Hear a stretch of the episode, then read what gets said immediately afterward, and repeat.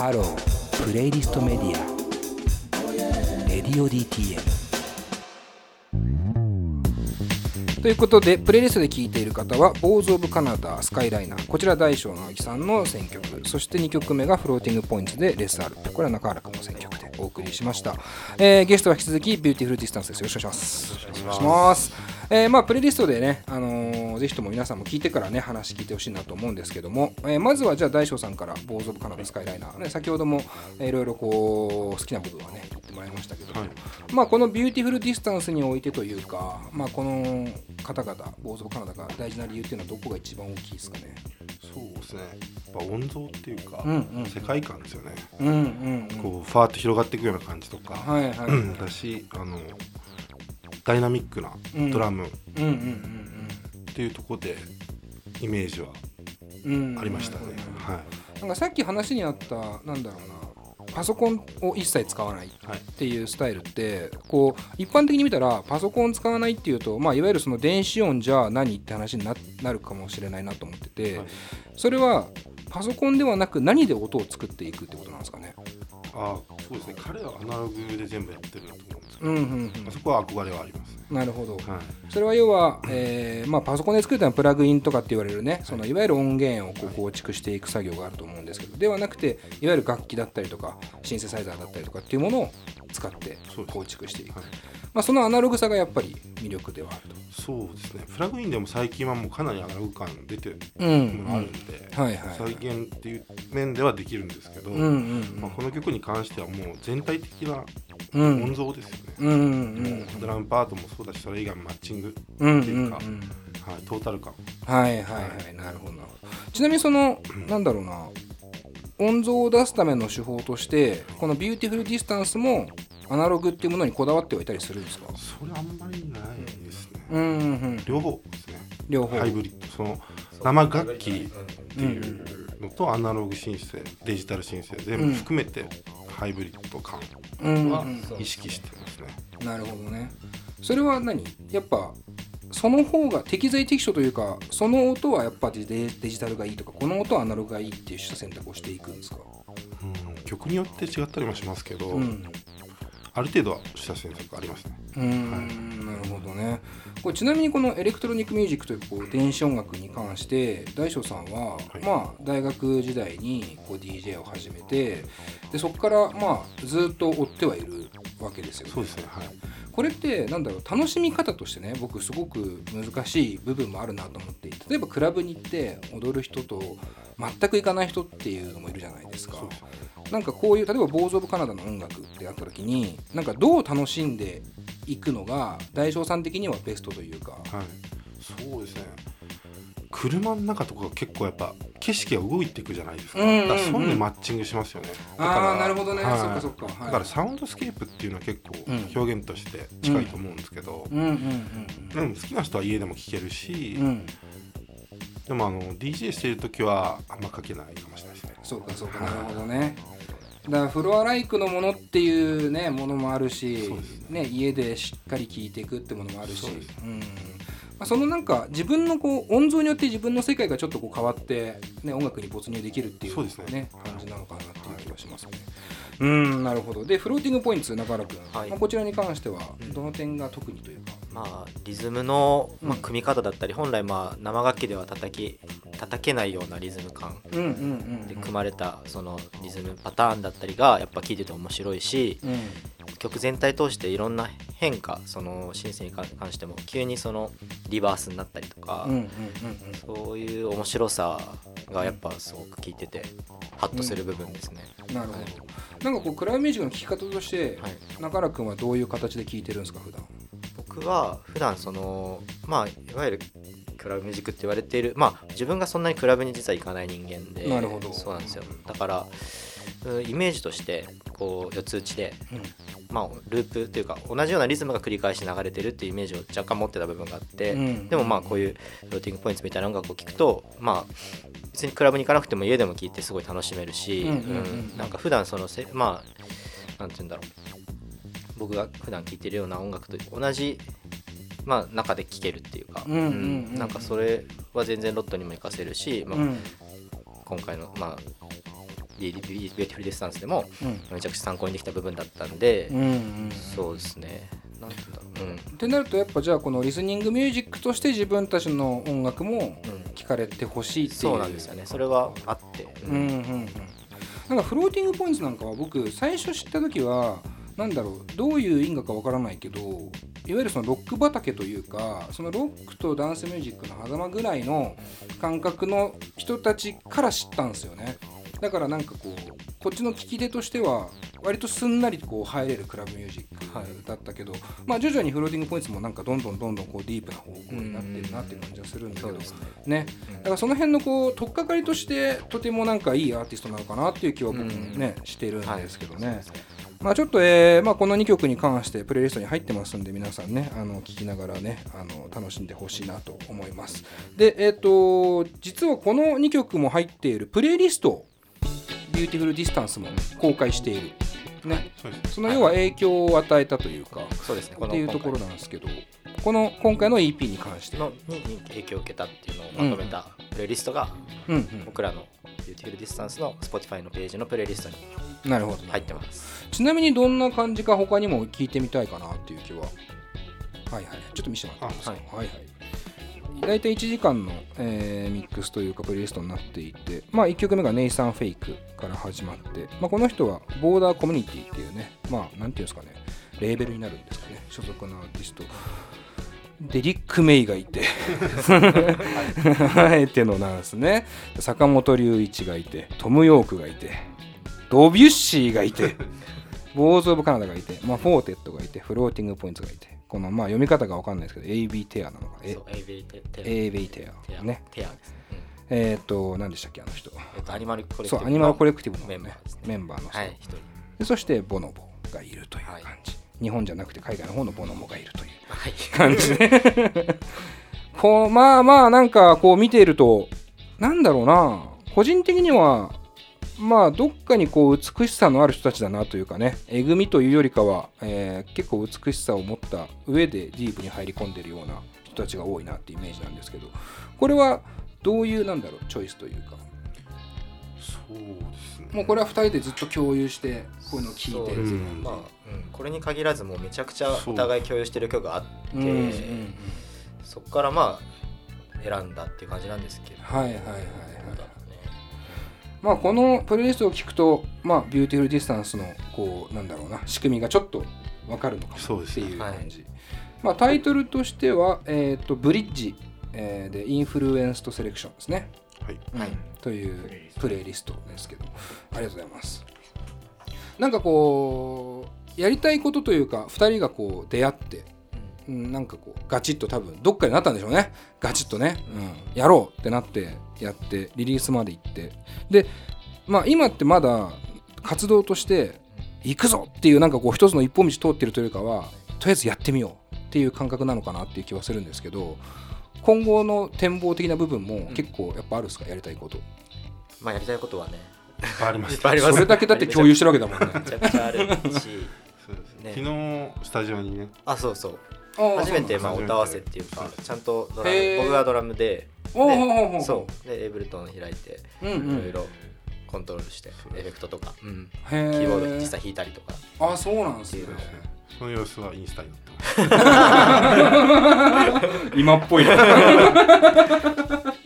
結構ガチはガチなんですよね。うん。はい まあちょっとなんかロットを知ってる分ねどういう立ち位置なのかなっていうのもねいろいろ気になるけどまあガチでこうなんだろうなエレクトロニックをこう追求していこうっていう感覚ではある。結構そうですね。もう最近は家にいる時間はもうひたすらこうん。もっていじったりしてまた家にいる時間が長いからね最近はね。そうですね。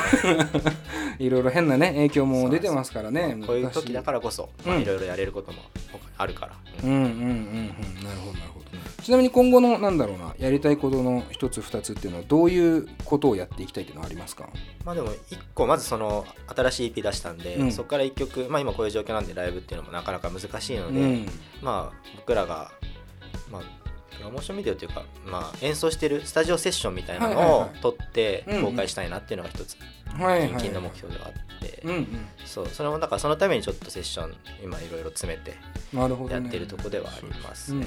その先にライブって感じ。そうですね。うんなるほど。うん。そのなんだろうなセッションっていう感覚もまあなんだろう。こういう音楽でいうといわゆる楽器同士でじゃあドラムこうでじゃあギターこう来たからベースこうでとかなんかこういうわけではないのかなとも思うんですけどどうどういうふうにセッションっていうのが行われていくんですかこの音楽で。そうですね交代交代でうんあそうかも。やる、あのまあなんていうか一つのパソコンはい、を交代交代でそうかも。へえだからだから一生開けて開けてこう選定って言ってメロディー作ってうん。メロディー乗ったっつってじゃあチェンジっつって僕がどれリズム乗せて。ああなるほどね。はいはいはいあはい。またちょっと交代疲れたから交代っつってじゃあベース乗せてみるっつって。ベースの中でもあこうしようとか言って。なるほど。それをその場で構築していく。そう。そうですね。最初から基盤がある場合もありますけど。それもありうんうんうんますねうんうん。まあよりライブ感が出るのはそのなんだろうその場でどんどん構築していく感じそうそうですねで後からいろいろと意見交換しながら、あの Google ドライブを使ってはい。丸ごと。Google ドライブ様々です。そうですね。はい。すごいよあれすごいな。うんあれはすごいわ本当に。それでもライブってなってくるとじゃあ生音っていうものも生ドラムっていうものもム入れて入ってくる。やりたいですね。だいぶイメージ変わりそうなうん。感じはしますけど。変わると思います。うんうん、どういうなんだろう変化というか実際にスタジオでやってみて感触としてはどんな感じでした？ちょっとロックっぽいですね。うんうんうんうんうん自分の中でですけど、そうはいはいはい。それはなんだろういい悪い？あいいですもちろん。あー。あ目指してるものとやっぱ近かったっていうのは自分は思いましたけど。ああそうなんですね。はいはい。目指してる理想っていうのはやっぱこうデジアナのそうそうそう。融合。ですね。んなるほどね。なんかこうなんだろう。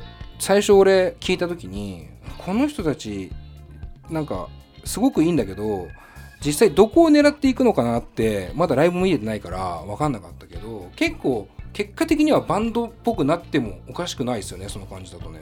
そうですね。音楽で言うとそうですね、ライブはもううんガンガンフィジカルですよフィジカルで攻めていくっていうね。いやーすげえなー。実際でも大将さんはそうやって表に出てなんだろう披露するっていうことは、DJ 以外ではやってらっしゃるんですか？普段は。まあ、ラップトップライブというか、うんうん。ラップトップとミディコントローラーを使って、うんうんうん。年末はシンガポール行ってきたんですけど、へえアートのエキシビションとか呼んでもらって、はいはいはい、まあ、ライブセット DJ セット両方やってへえ、そうなんです。そのソロの音楽っていうのは、この「ビューティフルディスタンス」とは結構違うものなんですか？そうですね。自分の中では違うんですけど、うん。でもまあ、ね似てるところはあると思います、まあねはいはいはい。でもこれはさすがに違うだろうっていうのはあります、なるほどね。それはやっぱりなんだろう音なんだろう例えば四つ打ちっこ取っても音色とかテンポとかねいろんな違いがあると思うんですけどどこでか根本がやっぱ違うんですか？そのやりたいって思うゴールの。そうですねまあ2人でやってることなんで、ん。あのあの話しながら決めます。けど、はいはい。自分一人の時はもうコンセプトとか決めるの自由だし、うんうんうんあのそしてちょっとスペーシーでサイケデリックとか。ああなるほど、ね、そうあのビューティフルディスタンスはあんまりサイケデリックさがないはありますねうん。違いとして、はい。うんなるほどなるほど。ちなみに中原君はこの活動がそれこそロットバルト・バロンに影響を与えることもあるんですか？めちゃくちゃあると思いますああはいはい。それはどういう形で？まあその実際電子音楽でガチガチに作ったものをロットにこう本格的に組み込めてることは多分今までなくて、うんうん結構割と生ドラムから考えるうんたりするから、そうですね。あとはまあ普通にそのパソコンで作るノウハウみたいなところが、うんうんまあいつも以上にこう深く、いまあ、完成今回 EP 作ってみて、まあ、勉強になったところもあるし、うんうんうんうん。得たものがあるから、まあ、そういうのは活かせるなっていうのはすごい思ってますね。なるほどねなんかこうその感じなんだろうな影響し合うことがね結果的にはどっちも良い方向にね、行くといいなとはそうですね思うんですけどねうんうんうん三船君の人だけ気になりますねでもなんかこう自分のなんだ逆にロットの良さとか個性みたいなものも逆に見えてくるみたいなこともありそうですね。そうですね。うん、そうしてあります。なんかこう理想とする部分っていうのはこのユニットでいうと、まあ、どういう感じなんですか？例えばまあバンドでいうとフジロックのグリーンステージ出てバーンっていろんな人の前でやりたいとかってもあるじゃないですか、はいでもこうリスニングミュージックとしてのなんだろうな。こう側面がね結構こう重視されてる部分もあるから、なんだろうどういう立ち位置が一番理想ですか？2人にとってはこの音楽は。今日はなんかライブ映像とかさっき来る時も共有してて、うん。例えばボノボの映像、はいはい。フジロックの映像とかシェアして、うんうんライブはあれぐらいフィジカルで音源は、まあ、全然またギャップがあるみたいなのはすごいあさっき言ったみたいにライブではめちゃくちゃフィジカルで、うんそう本当に別に、まあ、そそういうフジロックとかそういうステージが見えるようなのは常に考えてるし、うんうんうんうんうん。そうですね。大将さん的にはどうですか？そうですね。あの YMO とか。ああ、そういう感じになっていくのか、はい、はいはいはいはいなんか急に YMO って言うとね。おおなるほど。そういうことになっていくんだなって感じします。こう自分がなんだろうずーっとこうやってきたあなんそのいわゆるエレクトロニックなものに中原君がこう一つ介入してきたことによって新たな発見っていうのはやっぱ多いんですか？そうありますもちろん。いっぱいいっぱいあって出てこない。うん。ないまでしたけど。間はないまでしたけど。ありすぎた。ありすぎた間だ。ったありすぎた間だ。ったねそれならよかった。やっぱそれは生音感覚というか。そうですね。うん。あのドラムも彼はもうすごい細かくあのプラグメというか打ち込むんで、はいはい。あそこそうするんだっていうのはありますねああなるほどね。僕ね実は中原くんのなんていうのかなやっぱロットの2人で来ると三船くんがやっぱ喋ることの方が多いし実際歌詞とかね、えー書いたりもするからなんかこう全体の世界観は三船くんっていう感じがするんだけど中原くんのなんだろうな謎さって俺あるんですよねずっと。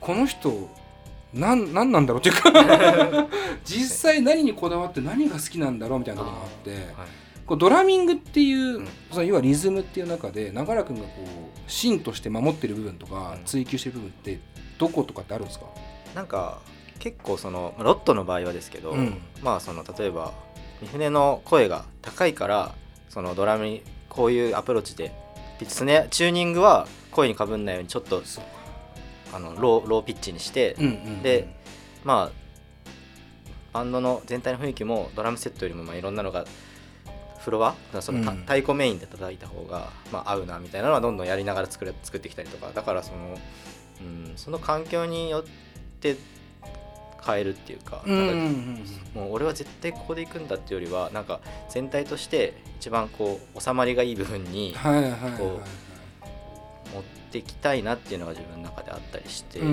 そうだからまあ今回、まあ、曲作る時はドラム叩いてはいないですけど、なんかまあ割とそういうシンセとかも興味あるし、うんうんうんうんうん。うんプレイヤー目線っていうよりはやっぱりそういうこう作る目線が結構あるなっていうのを自分客観的に思ったりとかはしました。はい、なんかすごいこう職人というかねそのバランスを見つつこう適適切なね、えー音像というか音域とかも含めてそこに自分のドラムを置いていくっていうのがすごくバランサーにも見えるんですけどなんかこうエゴイスティックに音楽を捉えた時になんだろう音楽で自分はどうし何をどうしていきたいのかっていうかあるんですか？理念としてというか。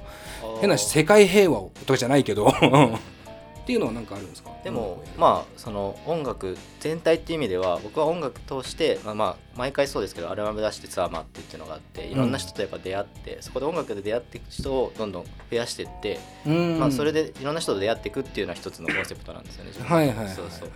そのまあ一つのえっとツールというか使ううん。ものが音楽であるっていうとこあは結構あって。ね。はいはいはいはい、音楽でこうとかっていうよりも音楽を通して出会った人たちとこうでまあもちろん音楽がもちろん一番あるんですけど資本にはあるんですけどうんうんうんうんうん。っていう。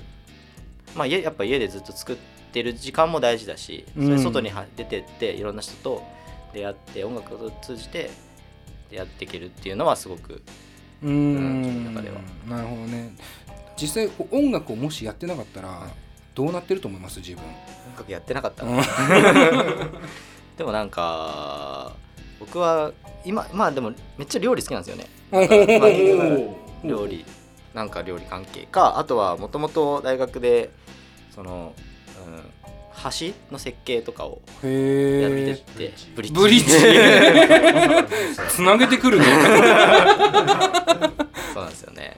へえだからそっち系にしてたかもしれないですね。あまあわかんないいですそれ。は、なんだろう変な話音楽しかないって思ったことあるっすか？うん音楽しかないって思ったこと？いやでも最近はうん。もう思ってますよ、まあ徐々にこうそういう気持ちは強まってきてる。強まってますよあーなるほどね。大将さんはどうですか？実際こう音楽をやり続けるっていうのはどういうところが一番なんだろう大きいというか？自分を表現するっていうことですうんね、うん表現手段として一番うんうんうん。はい。その表現をすることっていうのはなんだろう評価されていくっていうプロセスも含めてやっぱり目指していきたいって思ってた。そうですね。ちょっと自分よがりの時は最初ありましたけど、うんうんまあ、さっきおっしゃってた、まあ、世界平和というか、うんうんうんそれは真面目に考える方なんで、真面目にね考える方なんでね。はいはいはいはい。確かにそうですね。自分のあの、ソロプロジェクトとしてアルバムも作ってるんでうん。うんあもう世界平和っていうものをどうやって表現するかっていう。うん。うん。うん。うん。形ですねなるほどなるほど。じゃあ結構そのなんだろう自分の気持ちだったりとか理念みたいなものも音に乗ってる、はい。うん。うん。うん。うん。まあバンド名もねビューティフルディスタンスバンド名というかユニット名もねビューティフルディスタンスですからね。こんなにキザな名前ありますか？いや,、ね、いやめちゃくちゃでもいろいろ出し合います。出し合ってる。ね直訳すると美しい距離。そうそうそう橋。橋。橋。橋。をかけて。それをこうねかけて。ものすごいよね。これはちなみに誰が考えたんですか？もうなんか最初にするようなあれですけど 質問ですけど。ビューティフルディスタンスこれは LINE でチャットをしながらワワードを出してたんですけどはいはいはい。最初にディスタンスが降りてきたんですよ。まあベタですけど。うんうんうん。でいいんじゃないってはいはい。中原君が言うんうん。そしたら急にビューティフルって降りてきてでくっつけようくっつけようっつってビューティフルディスタンス。いいんじゃない？あんまりない感じだしあんまりないっすね確かにね。ビューティフルってつくのもあんまないですもんね。バンド名というかねその ユニット名にビューティフルつくのもすごい。文章っぽいっていうか。うんうんうんうんうんまでいかないけど、うんまあ一つの単語でもないしっていう、はいはいはい。その五感のところもありますうんなるほどね。いやーこの名前でね大将さんが出てくるの本当すげえいいと思うんだよ。山男じゃんって思う。お前もかなりのロマンチストなんですよ。なるほどね、はい。なんかでもちょっと見えてるよ俺はそれがもう、うん、すごいロマンチックな人なんだなとは思う。まあ、山男はあんまないんですけど、はい。でもよくベアって呼ばれます。ベア。ベアなんですよ。なるほど。ベアって言ったらもうすぐロットバルトバルの方が。ベア感あるよねもう確ねかに確かにつかロットにもいそうだもんねもうね。この感じ。ラッパとか吹いてそうだいやなんかほんとこう2人っていうものを2つやってるわけじゃない。永原君はこう、まあロットはねもちろんメンバーめちゃくちゃ多くはなっていくけど、うんうん。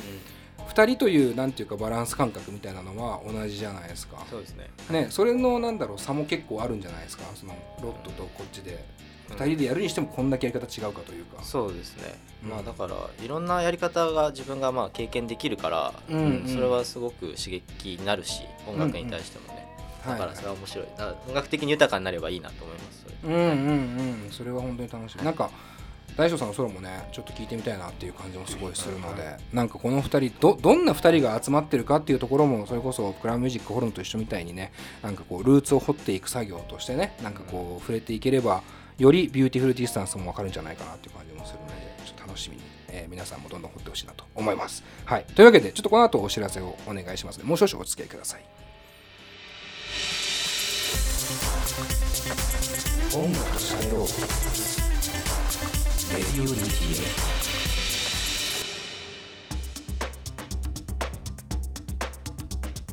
さあというわけで、えービューティフルディスタンスをお迎えしておりますがここからは告知ゾーンということではい。まあライブとかはねまだ、うん、これというのは決まってはいません、ということなんですが、まあ、音源の方があるので、はい。えーそちらの告知を改めてですけどもね。願いします。えっ、とちょうど先月まあ先月で放送日は違うか。うんうん。2月の27日にこのブリッジの EP を出してそれが今 Spotify、うん。Apple Music あと YouTube でも聴けるので、はい、興味がある方ははい。ぜひチェックしてほしいです、なんかホームページ的なものは特になく？そうですね、うん。今のところはインスタグラムうん。でいろいろまあ活動の内容を随時更新しているので、はいはい。はい、そこを見てもらえればうん。僕らの一番最新の活動が見えるのでうんうんうん。ぜひ。ぜひはい。インスタグラムをチェックしてほしいな。はい。インスタグラムだよもう。時代はインスタグラム。インスタグラムなんだよね。なんかどうなんだ遠すぎて疎すぎてね。インスタグラムミュージックがね今年入って始まっああそうなんだ。はあはあはあ。インスタでもその音楽たが流せるあものです。そうなんうんでもまだ一部の人だった気がする、うん、うんうん日本日本のアーティストは。なるほどなるほど。Spotify から直接インスタにシェアとかできる。ああそうっすね。はい確かにね。はい。そっかそっか。まあそういうなんか連携が今どんどんどんどんねそうですね。便利になってるからまあありがたい世の中ではありますけどね。なんかこうまあライブをちょっと楽しみに待ちながら、はいぜまあ音源もなんだろうどんどんどんどん出していく感じなんですかねね。このペースだと、ひ、うん。うん、なのでまだ言うて出会って半年 ですからね、はい。えーまあ、今後さらに広がっていくのかなと思っておりますので、楽しみにしてます、はいこんな感じで、まあ、ラジオも終了ですがいかがでしたか？いやー僕は新鮮でしたよ 確かに一番新鮮かもね、はい。うん、なんかでもいつもとはまた違うね、はいはい。話が。そうですね、まあ、できて。自分もそんなに喋らないし普段、うん。うん。だからなんか。相方が変わるとこんなに喋るんだなと思って 出していただきました。あ引き出していただいて。ありがとうございます。ありがとうございます。インタビューも他ではまだねそうなんです。受けてない、はい。っていうことなんでやねってないんで、うん。ありがとうございます。なんかそれこそエレキングとかねなんかそういうちょっとこうクラブミュージックにうん。こうしっかり精通したメディアとかでまた話す話もちょっとね面白そうだなっていう気はねね。してるんで。はい、まあメディアの方もね聞いてる人いたらぜひとも声かけてほしいなっていう感じはしますね。大将さんも初ラジオだったと思うんですけど、、はい。かがでしたか、新鮮でした。本当の初だ。うん、本当の初。は もうインタビュー自体もい初。そうですね。いやにしてはめちゃめちゃよく喋ってましたね。確かに。引き出して素晴らしいですねいやいやいやいやなんかこうまたクラブミュージックじゃないけどねそういう音楽の話もねもっともっとこう深く入り込めるような話題も面白いかなっていう気がするので、はい今日はちょっとね、はいご挨拶程度でしたけども、えーまたぜひとも遊びに来てください。よろしくお願いしますはい、よろしくお願いします。はい、というわけで今回のゲストはビューティフルディスタンスのお二人でした。どうもありがとうございます。ありがとうございますありがとうございました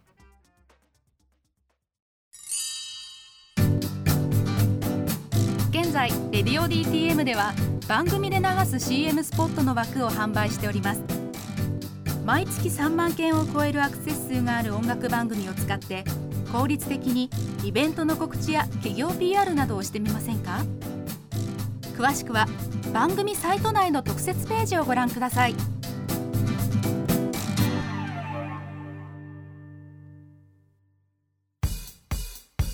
ハロー。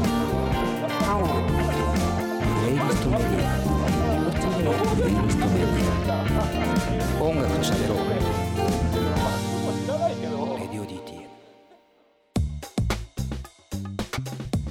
はい、というわけで、ビューティフルディスタンスのお二人ありがとうございました。もう、大将さんが最高すぎんだよな。可愛げもあるしさねむすっと全然してなくてさねおおらかでさあんだけ山男山男いじり倒しちゃいましたけども。お前が言えんのかっていうねことばっか言ってましたけども。でもなんかこうロットバルト・バロンって結構どっちもシュッとしててさなんかこうねなんかこう不可侵領域というかさこうあるけどあのくなんかビューティフルディスタンスの組み合わせの方がなんだろうねグッとはくるんだよね。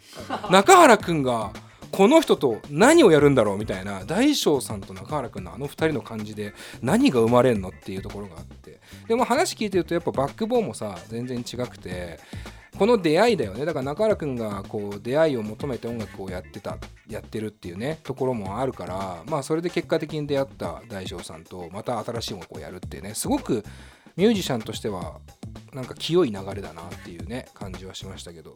なんかこれをきっかけにあんま僕らもクラブミュージックってなんかこう、まあ、クラブミュージックって言い方もなんかなっていう部分ありますけどエレクトロニックミュージックって呼ぶべきなのか電子音楽なのかダンスミュージックなのかっていうねそこ分かんないしテクノとハウスとトランスとドラムベースとみたいな全部違い分かりますかとか言われても分かんないんだけどなんか結局きっかけとしてやっぱ触れていって惚れるかどうかみたいなところだと思うのでまあ一個これでロットバルトバロロットバルトバロのファンもねそうじゃないリスナーのリドディティムリスナーもなんかクラブミュージック触れてちょっと心地よかったら掘ってみてほしいなっていう感じはしましたよね。なんかしかも今このご時世でさなかなか外にも出れないじゃないですか。っていう中でこうベッドルームじゃないけどこうリスニングミュージックとして成り立ってるクラブミュージックから入るっていうのもなんかいいのかなっていう感じはすごいしましたね。そこからクラブとか行ってねフロアをこう沸かせるためのなんかこうビートみたいなところをちょっとずつこう勉強していくのも面白いのかなっていう感じはしましたのでとてもいいきっかけになるかなと思います、まあ、今後の何よりライブだね。楽しみ。ビューティフルディスタンスはねどういう感じになるのか。中原君がドラム叩くのはなんとなく想像はできる。大将さんが何をやるのかっていうね。大将さんがどんなものをねこう奏でていくのかっていうね。あの人がこうステージ上でどんなパフォーマンスとちょっと気になるよね。まその辺も楽しみにねあの今後持っていきたいなと思います、えー、それではいつものコーナー行きましょう。佐藤直のこれも合わせて聞いておけ、拍手が少ないな。これはこれは。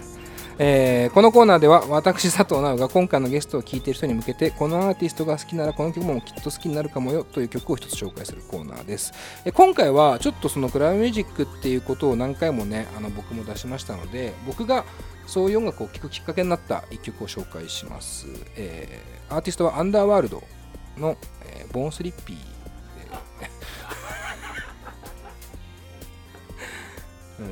なんでだよって感じですよね。